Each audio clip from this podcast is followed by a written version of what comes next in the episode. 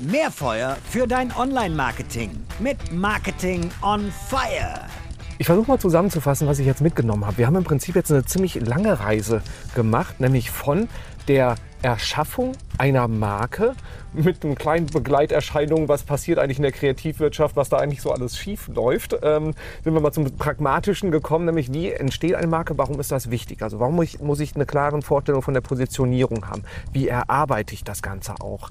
Dann, wenn ich diese für mich definiert habe, dann die Ableitung rauszumachen. Also was entsteht denn da für eine, für eine Sichtbarkeit dann auch raus? Also wie sieht meine Farbwelt aus? Also das, das berühmt-berüchtigte Corporate Design. Und ich weiß, du magst wahrscheinlich auch Corporate Design Guidelines auch nicht so gerne, weil sie dich irgendwie auch einschränken. Aber sie sind halt eben brutal wichtig, habe ich jetzt mitgenommen, damit du dieses konsistente Bild nach außen hast. Ohne vernünftige Guidelines machen die Leute, was sie wollen und du hast halt eben die Wirkung deiner Kommunikationsmaßnahmen wird stark reduziert oder verpufft, weil die Leute es einfach nicht mit der Marke in, in Kon äh, Kontakt bringen. Wichtig ist auch diese Konsistenz.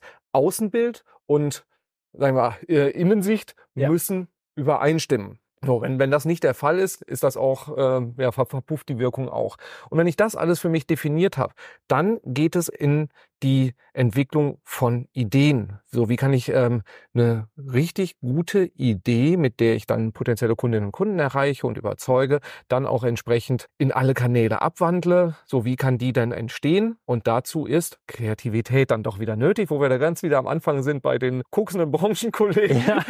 Und jetzt festgestellt, beim Henrik ist es die Tasse Tee und der, der abgeschlossene Raum, ähm, der dann irgendwie dann doch besser funktioniert. Wichtig ist halt, ähm, sich sowohl die Inspiration zu holen, als auch die Ruhe und die Fokussierung, damit daraus dann etwas entstehen kann. Und manchmal geht das schneller, manchmal geht es langsamer, manchmal kommt gar nichts und manchmal kommen mega gute Sachen dann dabei rum. So. Und zwischendurch habe ich auch noch mitbekommen, äh, dass es gewisse Gestaltungsgesetze gibt oder Ideen, welche Farbe passt wozu, welche Formen passen wozu. Habe ich mir nicht alles gemerkt, aber das Schöne ist, ich kann den Henrik fragen, so wenn du das Ganze jetzt auch haben willst, also von der Gestaltung deiner Marke bis hin zur äh, Ideenumsetzung, Ideenfindung, ähm, dann äh, hast du jetzt auch den charmanten Vorteil, frag einfach den Hendrik. so, Kontaktdaten findest du hier in Show Notes oder in, den, äh, in der Beschreibung. So, Hendrik, habe ich irgendwas Wichtiges gerade noch vergessen? Hast du noch eine Botschaft, ein, ein Plädoyer für die Kreativität, die wir noch unbedingt raushauen müssen? Ja, ein Plädoyer habe ich tatsächlich noch. Ähm, am Ende ist der Druck für den Kreativen natürlich da, was Kreatives rauszuhauen. Aber am Ende muss man das auch so sehen. Der Auftraggeber ist im Team mit dem kreativen Team. Das ist eine Unit, die zusammen an einem Strang zieht. Und das ist das Allerwichtigste, damit eine richtig coole neue Marke rauskommt. Wunderbar. So, Henrik, danke dir für den Input. Sehr gerne. Vielen Dank für die Aufmerksamkeit. Ich glaube, da war eine ganze Menge mit drin, auch viele schöne Themen, die auch, sage ich mal, ein bisschen langwieriger sind, aber wenn man sich drum kümmert, glaube ich, auch richtig, richtig viel Spaß machen. Ich habe zumindest bisher immer so wahrgenommen.